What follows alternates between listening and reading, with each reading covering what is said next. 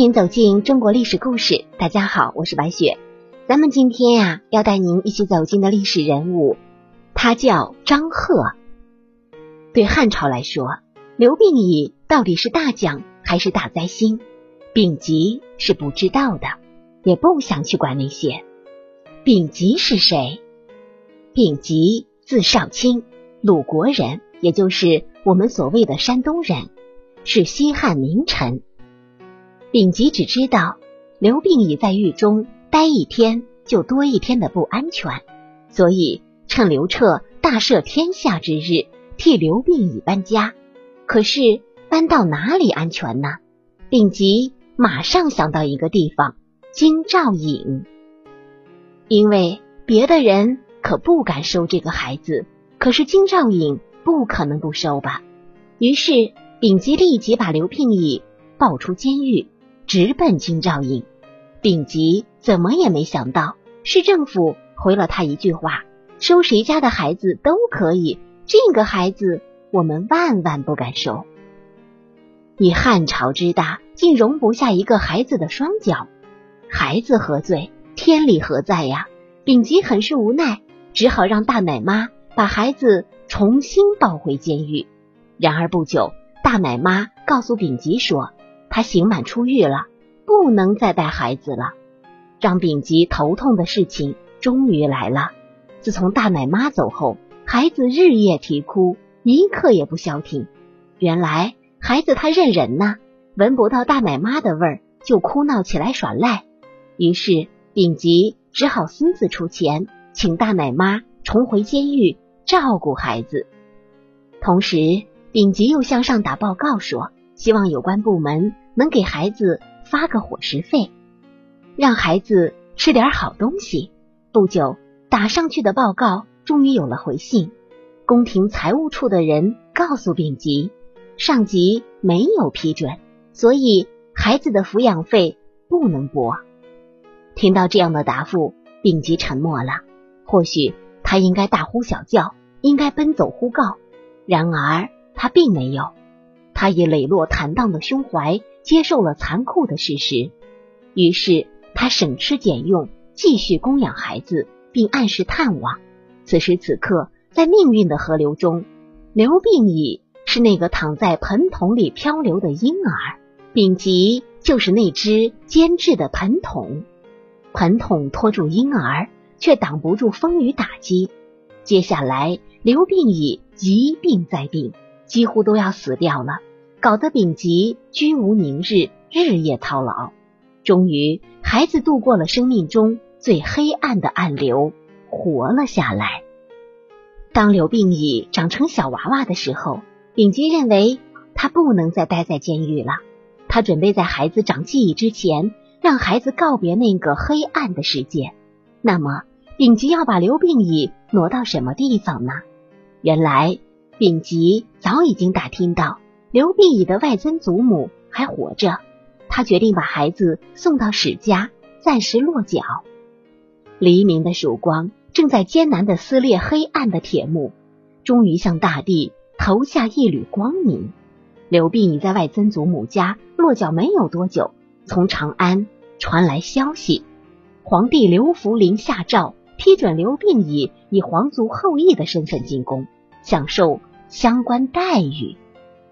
一条人间大道犹如剑破长空，正从刘病已的脚下向远方伸展。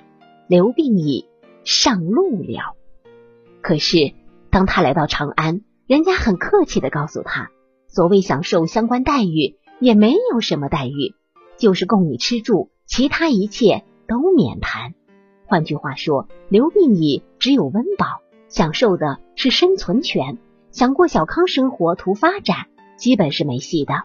更让人意外的是，不久有人主动跑来告诉刘病已，中央不给你发展权，也给你。这可真是个好人呐！说这个话的人是谁呢？不知道有的朋友听到这里的时候，是不是心里犯嘀咕？你不是在说张贺吗？怎么把这个刘病已说了这么长一堆？千万别急，我们今天故事的主人公。上场了，前面所有的铺垫都是要告诉大家张贺和刘病已之间莫大的渊源。没错，这个主动跑来告诉刘病已要给他发展权的，正是张贺。张贺是著名的酷吏张汤之子，霍光集团核心人物张安世的哥哥。刚开始啊，张贺为刘据宾客，很受器重。再后来，太子刘据造反失败，张贺受牵连入狱。之后，张安世上书替哥哥求情，刘彻特赦，处张贺宫刑。最后，张贺以宦官的身份在宫廷当了事务总管。世界上没有无缘无故的爱，现在如此，古代时亦是如此。张贺看到刘病已，激起内心无数的哀伤。张贺与太子刘据素来交好，他知道刘据是被冤枉的。太子刘据自杀以后，他的妻儿都死了，在这场灾祸中，唯一活下来的就是刘据的孙子刘病已。当得知太子还有唯一的血脉活在人世间时，张贺感慨万分，当即下定决心要将太子的后代抚养成人。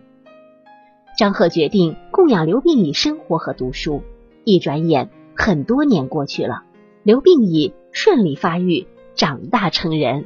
我们在这里呀，都不能说发展，只能说发育。首先，咱们得保证他是一个身心健康的人。接受教育，其次才能讲事业上的发展，对吧？在所谓送佛送到西，好人做到底。这时，张贺又做了一个决定，准备将他的女儿嫁给刘病已。然而，马上就有人否定了张贺的决定。被否定还是小事儿，张贺还受了一阵痛骂。痛骂他的人正是他的弟弟张安世。张安世这样骂张贺：当今皇帝刘弗陵年仅十八，高大英俊，像刘病已这等货色，运气好有口饭吃就已经很不错了，还想有什么发展？可是你不对皇帝用心一点，偏去讨好一个落魄孩子的好，你是不是老糊涂了？张安世不愧是张汤的衣钵传人，当年张汤的眼里可是只认得一个人。那就是皇帝。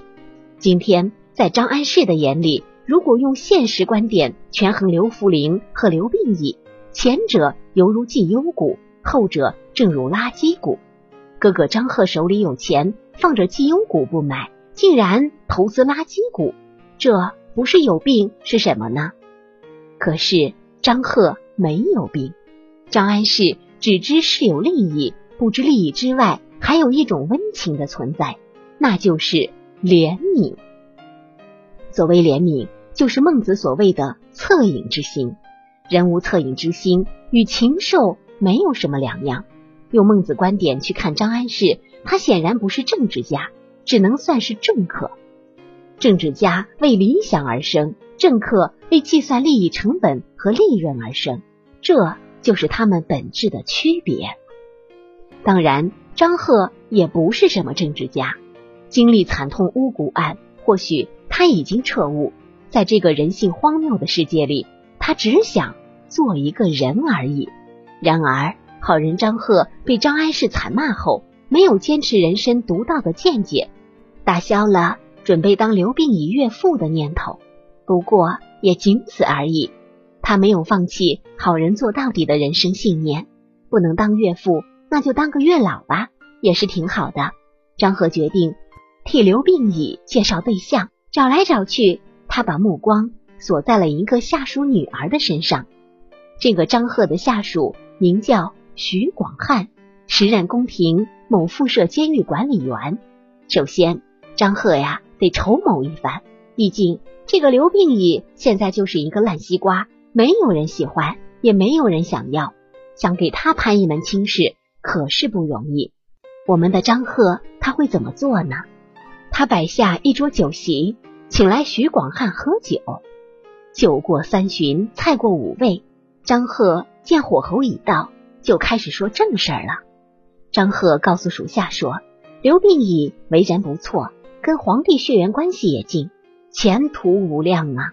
刘病已就是混得再差，将来也会封个关内侯什么的。我呀，想把你的女儿介绍给他，不知道你意下如何？所谓关内侯，并非真正意义上的侯爵，准确的说，只不过是一种准侯爵，因为他只有侯名，没有封邑。可是尽管如此，很多人还是会为这虚荣奋斗不息。不知道是酒精助力，还是鬼使神差，徐广汉一听领导要给他找亲家，二话不说，当即就答应了。可是啊，酒宴一散场的时候。这个下属的肠子可都悔青了，悔青了就悔青了吧，毕竟这个事儿还是成了。刘病已与许平君感情深厚，两人婚后生下一子。可惜的是，张贺没能活着见到他一手抚养长大的刘病已登基为帝。刘病已登基以后，改名为刘询，是为汉宣帝。他感激张贺对他的抚养之恩，便追封张贺为阳都侯，谥号哀侯，还派了两百户百姓专门为张贺守墓。张贺有一个孙子，名叫张霸，只有七岁。汉宣帝将其封为关内侯，还任他为散骑中郎将。所以说呀，人生的渊源真的是说不清楚。我们是不是可以认为，丙吉和张贺都是刘病已的贵人呢？没有他们，就没有历史上的汉宣帝。好了，朋友们，本期的故事结束了，感谢您的收听。喜欢的朋友欢迎点赞转发，也欢迎您评论留言。下期我们将和您走进卫子夫的故事。